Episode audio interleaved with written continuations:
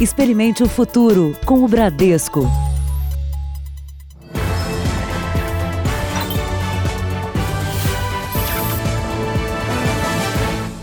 Boa noite. Boa noite para você. O Sistema Único de Saúde se prepara para um possível aumento das infecções por coronavírus no país e receberá 2 mil leitos de UTI para atender pacientes com a Covid-19. A medida foi anunciada hoje em Brasília. O Brasil tem 77 casos confirmados, 1.427 suspeitos e 2.659 descartados. A portaria do Ministério da Saúde, publicada no Diário Oficial, permite que médicos e autoridades públicas determinem o isolamento em casa ou a quarentena de pessoas confirmadas com o coronavírus e próximas ao doente, como familiares. Entenda a diferença. O isolamento é sempre domiciliar, será determinado por um médico pelo prazo de no mínimo 14 dias. O paciente será notificado e as pessoas próximas, como familiares, devem cumprir a mesma regra: ficar em casa. Já na quarentena, a ordem parte de uma autoridade pública e desobedecê-la pode levar à punição determinada por um juiz. A quarentena pode se estender por 40 dias ou mais.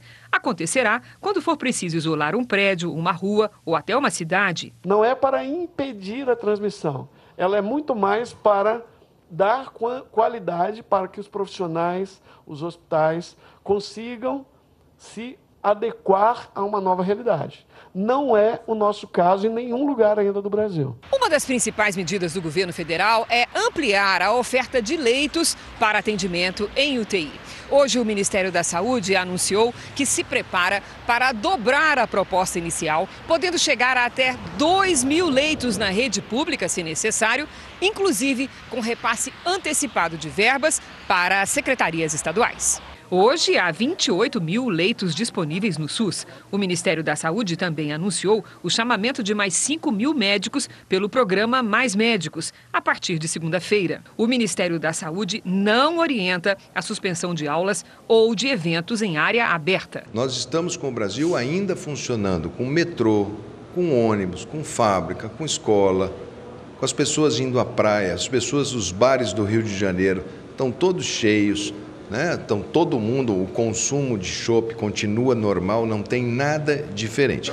E o que eu digo é, se você está gripado, se você está resfriado, não vá. Se você for, procure guardar a distância, tenha uma etiqueta respiratória, lave as mãos, use álcool gel. Isso eu posso, eu posso dizer. Veja agora outros destaques do dia. China anuncia o fim do pico do surto de coronavírus. Bolsonaro não apresenta sintomas e aguarda resultado de exames. Secretário de Comunicação que viajou com o presidente está com a doença. Bolsa de São Paulo e Nova York suspendem negócios para conter queda. A série especial. A dor das famílias que esperam por justiça cinco anos após o assassinato de 11 pessoas em Fortaleza.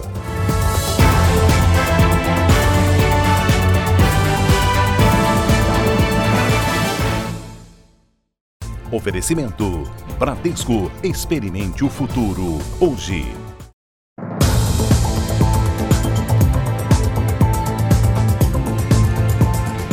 Peritos estão desde o fim da manhã fazendo a reconstituição do assassinato de uma família encontrada carbonizada na Grande São Paulo em janeiro. A filha do casal voltou a negar participação nas mortes. Foi a primeira vez que Ana Flávia Gonçalves voltou a casa depois do assassinato dos próprios pais e do irmão. Ela entrou sem a namorada e os outros três suspeitos presos. A avó veio até o condomínio, mas ficou do lado de fora da casa. Viu a neta, mas não pôde falar com ela. Não quero falar com ela. Eu só queria ver ela e vi. Não quero falar com ela mais. Ana Flávia ficou durante uma hora e 35 minutos dentro da casa. Fontes policiais me disseram que ela chorou durante boa parte do tempo e falou pouco lá dentro. Mais uma vez, ela negou ter participado das agressões e do assassinato da família e disse que o pai foi morto primeiro, depois o irmão e, por último, a mãe. Karina Ramos entrou logo depois e também chorou. Os investigadores disseram que ela mudou muitas vezes de versão durante as mais de três horas de reconstituição. e disse que foi o primo dela, Jonathan Ramos, quem matou Flaviana ainda dentro da casa. A frieza da Karina é, chega a ser assustador. A reconstituição deve seguir até tarde da noite. Quando os peritos concluírem o trabalho dentro da casa, todos os suspeitos vão refazer passo a passo o trajeto até a estrada de terra onde os corpos foram carbonizados. Com divergências entre os depoimentos dos suspeitos, a polícia ainda tenta concluir se o grupo tinha como plano inicial matar a família para ficar com a herança ou se a intenção era apenas roubar a casa. No Rio de Janeiro, nove pessoas foram presas por integrar um esquema de lavagem de dinheiro de uma organização criminosa. Os suspeitos ostentavam uma vida de milionários, mas foram laranjas que andavam de ônibus que fizeram a polícia descobrir a fraude. Um imóvel de luxo com piscina, chopeira e cozinha sofisticada. Para a polícia, tudo adquirido com lucro do crime organizado. A mansão em Ribeirão Preto, no interior paulista, é de um empresário do ramo de construções. Ele e outras oito pessoas foram presas hoje em uma operação conjunta das polícias do Rio de Janeiro e de São Paulo. São empresários suspeitos de fazer parte de um esquema de lavagem de dinheiro do tráfico. No começo, a polícia acreditava que o esquema envolvia só os traficantes do Morro do Borel, na Zona Norte. Mas as investigações mostraram que a lavagem de dinheiro não era restrita a apenas uma comunidade, e sim a maior facção criminosa do Rio, que em dois anos movimentou cerca de 150 milhões de reais. O grupo também lavava dinheiro de criminosos do Paraná e do Mato Grosso do Sul, de acordo com os investigadores. O esquema levantou suspeita porque alguns dos sócios, usados como laranjas, tinham um padrão de vida incompatível com a fortuna movimentada por essas empresas. Eles moram em casas modestas, né, andam de ônibus, que não condiz a vida deles com o, a movimentação financeira de suas empresas. Nós voltamos a falar sobre o coronavírus. O governo da China anunciou o fim do pico do surto no país. A tendência agora é que o número de casos comece a cair. A província de Hubei, onde fica a cidade de Wuhan, que é considerado o centro da epidemia, registrou oito novos infectados em 24 horas. É a primeira vez que há menos de 10 novos casos por dia. Segundo especialistas, a China conseguiu conter a disseminação depois de adotar medidas rigorosas, como construção de hospitais, cidades inteiras em quarentena, restrições de viagem e proibição de aglomerações.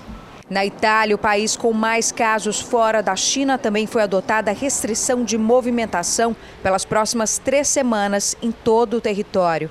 Na Espanha, a ministra da Igualdade, Irene Monteiro, foi diagnosticada com Covid-19. Com isso, o primeiro-ministro Pedro Sanches decidiu realizar a partir de hoje todas as reuniões por videoconferência. Há mais de 3 mil infectados por lá. Terceiro país da Europa com mais casos é a França. Hoje, o presidente Emmanuel Macron disse que essa é a crise de saúde mais grave em um século no país. E adotou novas medidas para conter o vírus, entre elas o fechamento de todas as instituições de ensino a partir de segunda. Um dia depois de suspender os voos entre os Estados Unidos e a maioria dos países europeus, o presidente Trump diz que pode estabelecer algumas restrições também em voos domésticos.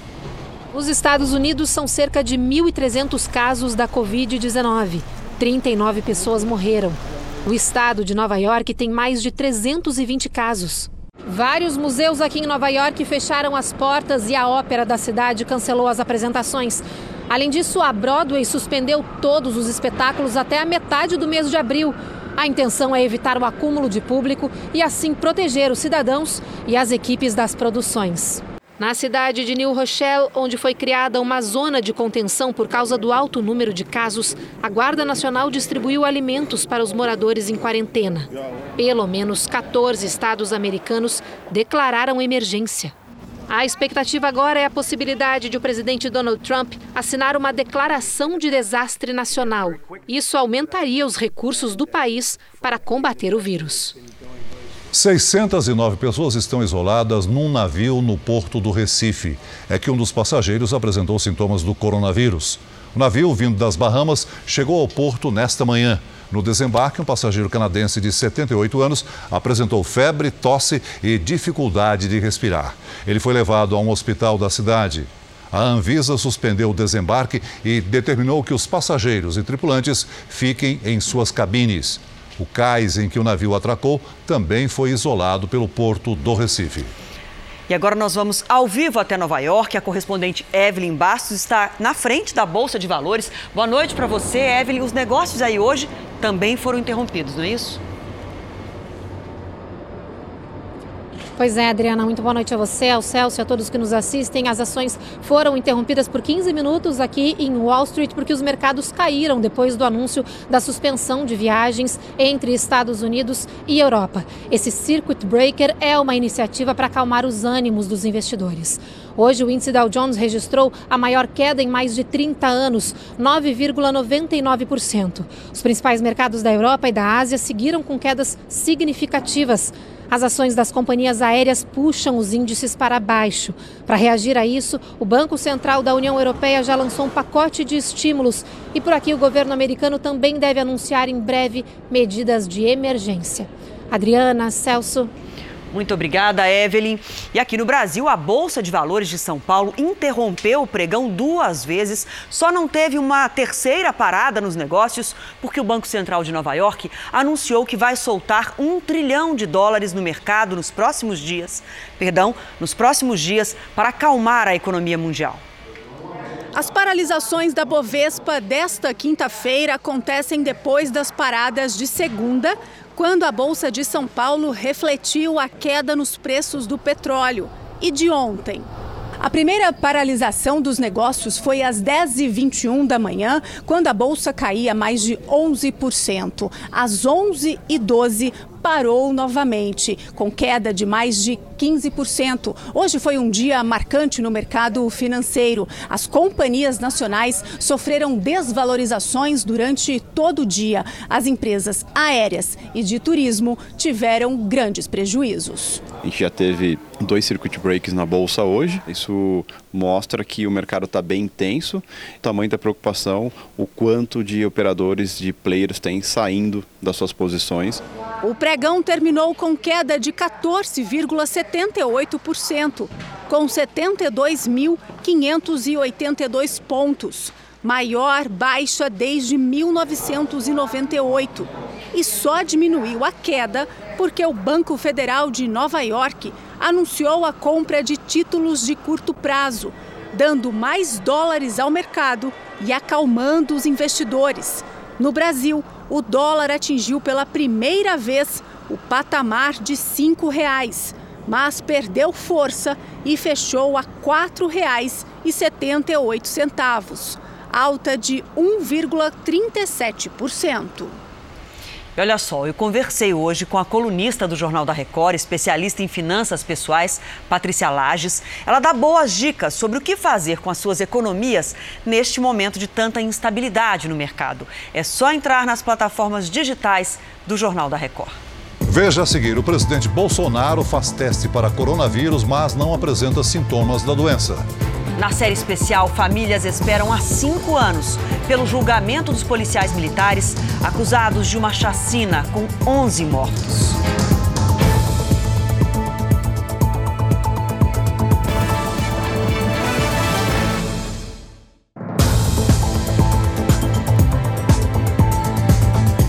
Ministério Público do Paraguai recebeu a apelação com um pedido de liberdade do jogador Ronaldinho Gaúcho e do irmão dele, Roberto Assis. Os promotores têm até amanhã de manhã para opinar e seguir com o processo para a Câmara de Apelação.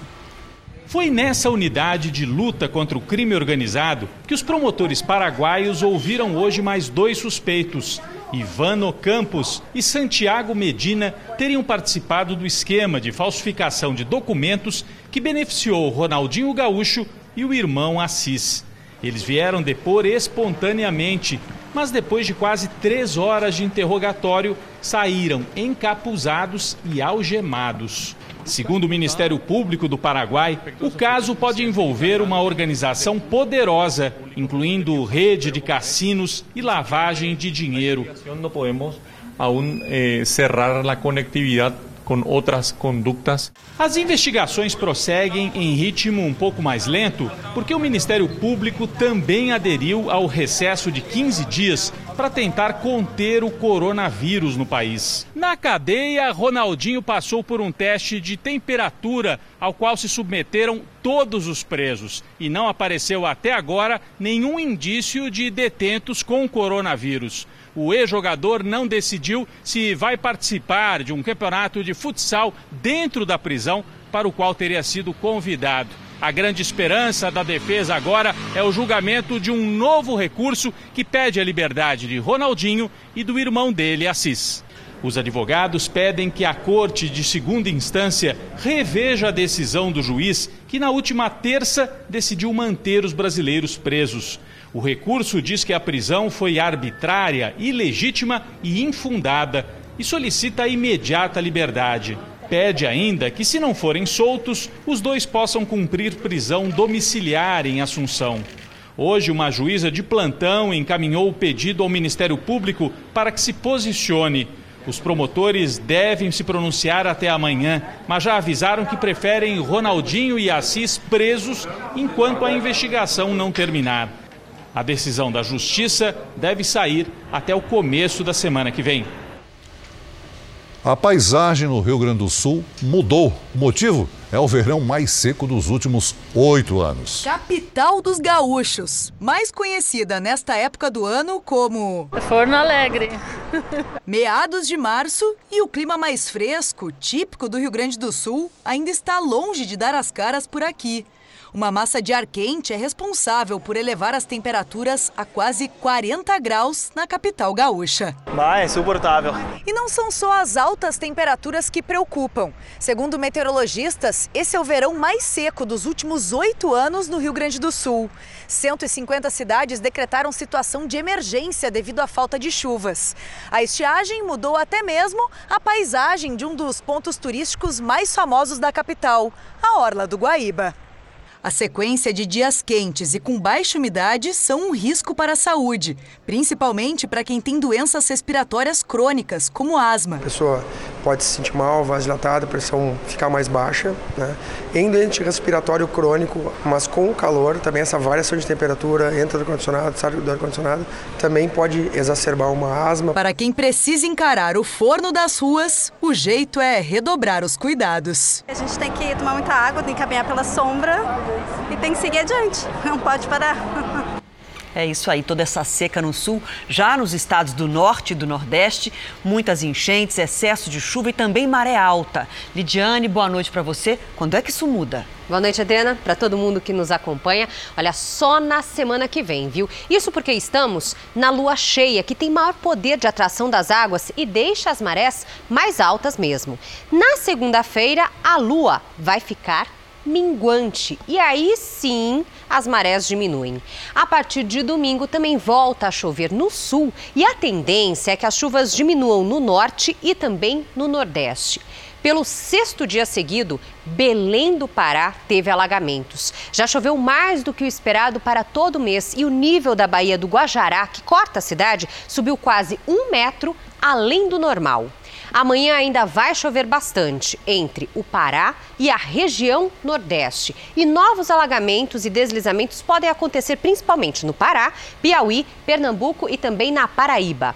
Já no Sul, em São Paulo, parte de Minas, de Mato Grosso do Sul e em Roraima vai ser bem quente com baixa umidade do ar. Em Porto Alegre faz até 37 graus, em Vitória 29 e em Brasília 26. Tempo delivery? Vamos então, olha lá. só, hoje o pedido é da Conceição Aragão, que é de São Luís do Maranhão. Como é que vai ficar lá? Vamos lá, olha, Conceição, tempo abafado, mas com muita chuva até segunda-feira, amanhã máxima de 30. Em Belém, vamos ter temporais com 29 graus. Aproveitando, a gente vai ver agora as capitais. Em Natal também pode chover forte com 30 graus também. A mesma temperatura de São Paulo, a diferença é que em São Paulo nada de chuva. Tá certo, obrigada. Até amanhã. Até amanhã. Você vai vir a seguir: carro pega fogo depois que o dono deixou o celular carregando. Na série especial, as famílias que cobram justiça pelos filhos e maridos assassinados por policiais que queriam vingar a morte de um colega.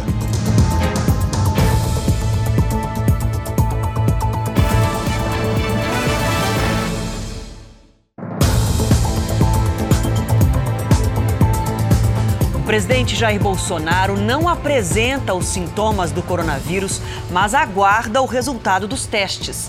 O motivo é que o secretário de comunicação do governo teve confirmada a Covid-19. O governo confirmou que o secretário de comunicação, Fábio Weingarten, foi contaminado pelo coronavírus e disse em nota que já comunicou às autoridades dos Estados Unidos para a adoção das medidas necessárias, já que ele viajou a Miami na comitiva do presidente Jair Bolsonaro. Weingarten está em isolamento domiciliar e só voltará ao trabalho quando não houver risco de transmissão da doença. Bolsonaro cancelou a viagem que faria ao Rio Grande do Norte e passou o dia no Palácio da Alvorada, monitorado pela equipe médica. A primeira-dama Michele e o filho, o deputado Eduardo Bolsonaro, que viajaram com o presidente aos Estados Unidos, também fizeram exames e esperam pelos resultados. Dentro e fora da residência oficial, assessores usam máscaras. No Palácio do Planalto foram instalados dispositivos de álcool em gel em todos os acessos. Segundo o governo, o presidente e familiares não apresentaram sintomas do coronavírus. Bolsonaro foi orientado a evitar exposições em ambientes superlotados, com risco de contaminação. E, por enquanto, também a deixar de cumprimentar apoiadores que vêm à entrada da residência oficial. Cerca de 20 pessoas, entre parlamentares e ministros, que estiveram com Bolsonaro nos Estados Unidos, também foram orientados a fazer exames e cumprir isolamento em casa. O chanceler Ernesto Araújo cancelou a agenda em Washington e volta ao Brasil ainda hoje. Nos Estados Unidos, o prefeito de Miami e o senador Rick Scott, que estiveram com a comitiva do governo brasileiro, anunciaram que ficarão em quarentena. O presidente Donald Trump disse que não está preocupado. Ele não se lembra de ter tido contato direto com Weingarten. We Florida, at Mar-a-Lago, uh, with the entire delegation. Uh, I don't know if the press aide was there. If he was there, he was there. Uh, but uh, we did we did nothing very unusual. We sat next to each other for a period of time, had a great conversation. He's doing a terrific job in Brazil, and uh, we'll find out what happens. O presidente Bolsonaro apareceu nas redes sociais agora à noite. Usando máscara, ele explicou que era por precaução, porque na recente viagem que fez aos Estados Unidos, um dos integrantes da comitiva testou positivo para o coronavírus. Infectologistas ouvidos pelo Jornal da Record dizem que é preciso manter a calma diante do coronavírus. E ressaltam que a medida mais importante é lavar bem as mãos com água e sabão.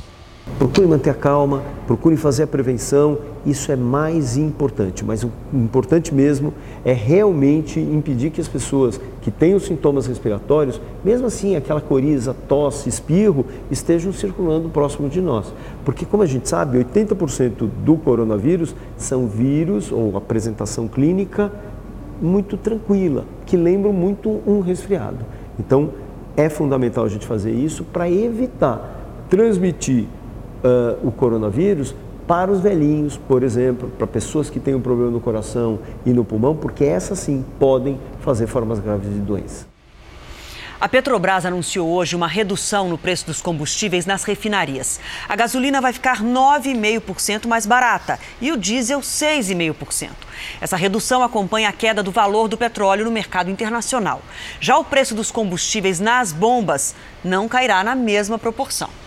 Um em cada três brasileiros que usam a internet já se rendeu aos assistentes de voz. São dispositivos que auxiliam as pessoas a encontrarem caminhos, receitas, abrir portas ou apagar luzes e até mesmo ouvir as principais notícias do dia na web. Nesta agência de marketing digital, Marcelo comanda uma equipe grande de funcionários. Mas quando entra no carro, o comando é outro para uma assistente virtual. Dirija para casa. Enquanto dirige, Marcelo também consegue resolver pendências do trabalho, responder mensagens de texto, trocar a música que está ouvindo. Tudo pela voz. Toque Marisa Monte. Ok, vou reproduzir Marisa Monte. Até quando chega em casa. Ao invés de precisar levantar do sofá, eu com o comando de voz de onde eu estou, eu apago a luz do quarto que eu esqueci acesa, a luz da cozinha que eu esqueci acesa. 36% dos brasileiros que navegam na internet já usam Sim. esse serviço. Crianças e adolescentes, como o Eduardo e a Sofia, também adoram uma conversa dessa. Me conte uma piada. É pra já. Organizar a agenda, fazer pesquisas, enviar mensagens. Sim, as assistentes virtuais fazem tudo isso mesmo. E sabe o que mais? Contam quais são as principais notícias do dia. Todo o jornalismo da Record TV está a apenas um comando de voz. Olha só, me conta quais são as principais notícias do dia. Boa noite. Boa noite para você. Pelo menos cinco marcas de assistentes virtuais já estão disponíveis no mercado brasileiro. Em todas elas, é possível acompanhar os noticiários da Record TV, Termina como o Jornal da Record e e Fala Brasil, um de além de versões exclusivas de podcasts. Você criando uma situação dessa por voz, ele pode, na frente do monitor, perguntar como andam as notícias na minha cidade ou qual é a notícia X, se ele for procurar alguma coisa específica, como por exemplo, problema de saúde agora da coronavírus. Então ele pode dar uma geral na notícia vindo de um, de um serviço, de um servidor de uma rede de TV. Para quem tem o dia corrido, como a Cláudia, esses dispositivos vêm a calhar. Pra gente é prático, que aí você consegue fazer mais coisas ao mesmo tempo, né? Olha, em Goiânia, o fio do carregador de um celular pode ter provocado um incêndio. Essa é a principal hipótese para um acidente que quase destruiu um veículo. O fogo derreteu o carro por dentro. Sobrou apenas a estrutura de ferro dos bancos. Jadson, dono do veículo, desceu para ir a uma loja e quando voltou as chamas já tinham tomado conta de tudo. Não dava para chegar perto por causa do calor, que estava muito alto para cima. Os bombeiros chegaram antes que o fogo destruísse todo o carro. O celular, que ficou em cima do banco carregando, virou pó. Jadson acredita que o incêndio começou no aparelho. Se fosse uma coisa elétrica, teria vindo queimando junto com bateria e tudo aqui na frente. Aqui na frente está intacto, né? Lucas, que trabalha com celulares há quatro anos, garante que se o fio do carregador esquenta a ponto de pegar fogo, não é original ou certificado pelo Imetro. O carregador paralelo, ele não tem o mesmo sistema que um carregador original. Então ele não consegue reconhecer quando dá uma sobrecarga a mais no aparelho. Aí pode acontecer nisso, de danificar o aparelho, pode acontecer de até de uma explosão e incêndio, né? Segundo os bombeiros, o celular pode pegar fogo e até explodir dentro ou fora do carro, acontece também em casa, se a bateria receber uma sobrecarga de energia ou apenas esquentar demais com o calor do sol.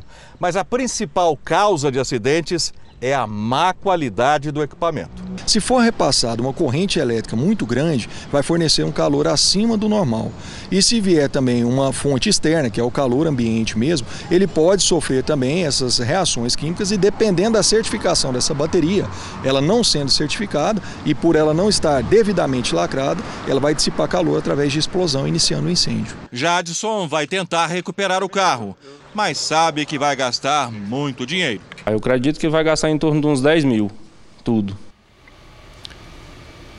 Cinco anos à espera de justiça. Famílias que sofrem pela perda de filhos e maridos. Eles foram vítimas de uma chacina que deixou 11 pessoas inocentes mortas em diferentes pontos da capital do Ceará. Os acusados, 45 policiais militares.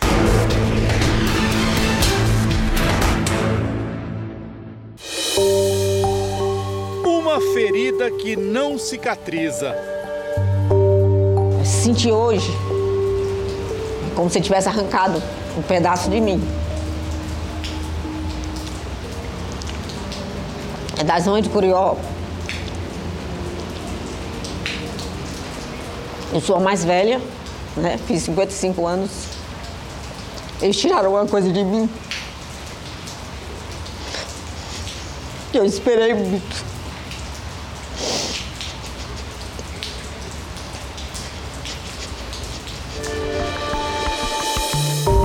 Maria Suderli chora pelo filho Jardel, que morreu aos 17 anos. O jovem ganhou o nome de rua para ser lembrado. Mas os pais não se conformam com a perda. Extrovertido sempre, gostava de animais. Se ele visse os animais abandonados, ele trazia para cá. Foi uma noite de terror que marcou a história de Fortaleza.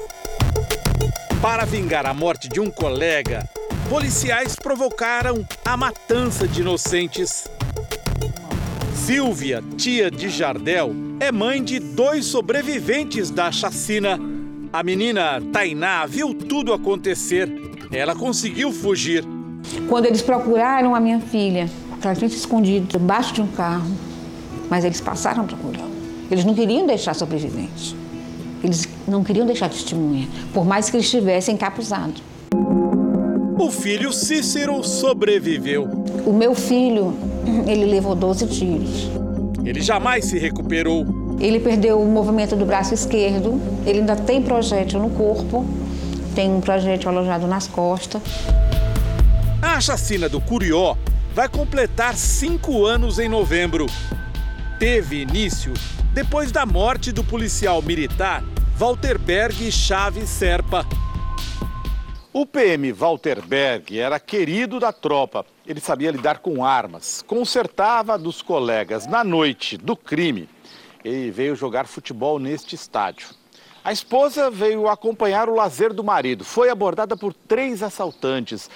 O PM tentou reagir e foi assassinado. 45 policiais foram denunciados pelo Ministério Público como autores da chacina. Eles respondem em liberdade. Na noite da chacina, supostamente para esclarecer o assassinato do colega, os PMs atacaram em nove lugares distintos da capital do Ceará. 11 pessoas foram assassinadas, sete ficaram feridas. Ana Lúcia perdeu o marido Gilvan, que estava conversando com um amigo na esquina de casa. Bem armado, encapuzado.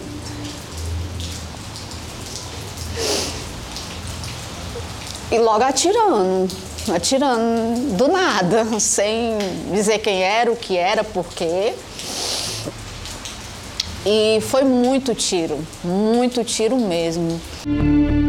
Levado para o hospital de madrugada, José Gilvan Pinto Barbosa só foi atendido de manhã. O meu marido ficou sofrendo muito. Se atendido sete horas, quase sete horas da manhã. Esperar para morrer. Para este sociólogo, a violência policial acaba justificada pela própria população. Nós tivemos um aumento muito significativo da violência policial nos últimos anos. Então, o número de violações de direitos que nós vivenciamos aqui no Ceará, que muitas vezes não, se, não, não repercute nacionalmente, é absolutamente incrível. Quando meu filho grita pedindo socorro, que tinha tomado um tiro, que ele balança assim o portão, eu venho saindo do meu quarto. Ainda ele cai ao chão, eu puxo ele, ponho ele no meu colo e meu filho com certeza vê óbito no meu braço. Pedro e três amigos foram executados depois de serem colocados de joelhos. E começou a bater nesses meninos. Só que um abre a boca e diz assim: não vai para casa ninguém, vai morrer todo mundo. Foi quando eles começaram a atirar. Os familiares das vítimas agora esperam pelo júri popular dos acusados. É isso que dói, porque nada do que vai acontecer vai trazer eles de volta. Mas a gente quer essa condenação, né? Para que também se é, mais na frente isso não vá é, acontecer de novo com outras pessoas. Os garotos Jardel, Antônio, Aleph e Pedro morreram lado a lado. Eles não tinham envolvimento com o crime. Silvia, a tia de Jardel, mãe dos sobreviventes Tainá e Cícero, jamais vai se esquecer da cena. Ela foi uma das primeiras a chegar ao local do crime. Até hoje, não tem um, um momento sequer que eu passe ali que eu não veja todos aqueles corpos no chão. Muitas vezes é, é, eu me sinto culpada porque eu não pude fazer nada. Eu não tinha o que fazer, eu sei disso. Mas eu estava lá, a poucos metros de distância. Por que, que eu não pude fazer alguma coisa? O Jornal da Record termina aqui. A edição de hoje na íntegra e também a nossa versão em podcast estão no Play Plus e em todas as nossas plataformas digitais. E à meia-noite e vinte tem mais Jornal da Record. Fique agora com o pronunciamento do presidente Bolsonaro e depois com a novela Amor Sem Igual. A gente volta a se encontrar amanhã aqui no JR. Até lá. Boa noite e até amanhã.